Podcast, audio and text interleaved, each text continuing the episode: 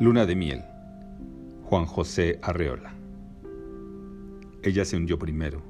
No debo culparla, porque los bordes de la luna parecían lejanos e imprecisos, desfigurados por el crepúsculo amarillo.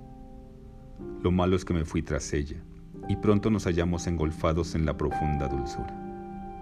Inmersos en el mar espeso de aperados nadadores, navegamos mucho tiempo sin rumbo y sin salida. Flotamos al azar de entorpecidas caricias, lentos en la alcoba melosa, esférica y continua. De vez en cuando alcanzábamos una brisna de realidad, un islote ilusorio, un témpano de azúcar más o menos cristalizado. Pero aquello duraba muy poco.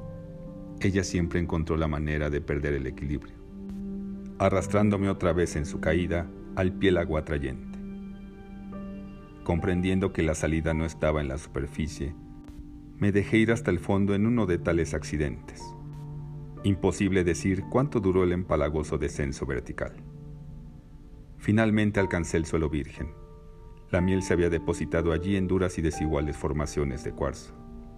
Empecé a caminar, abriéndome paso entre las peligrosas estalactitas.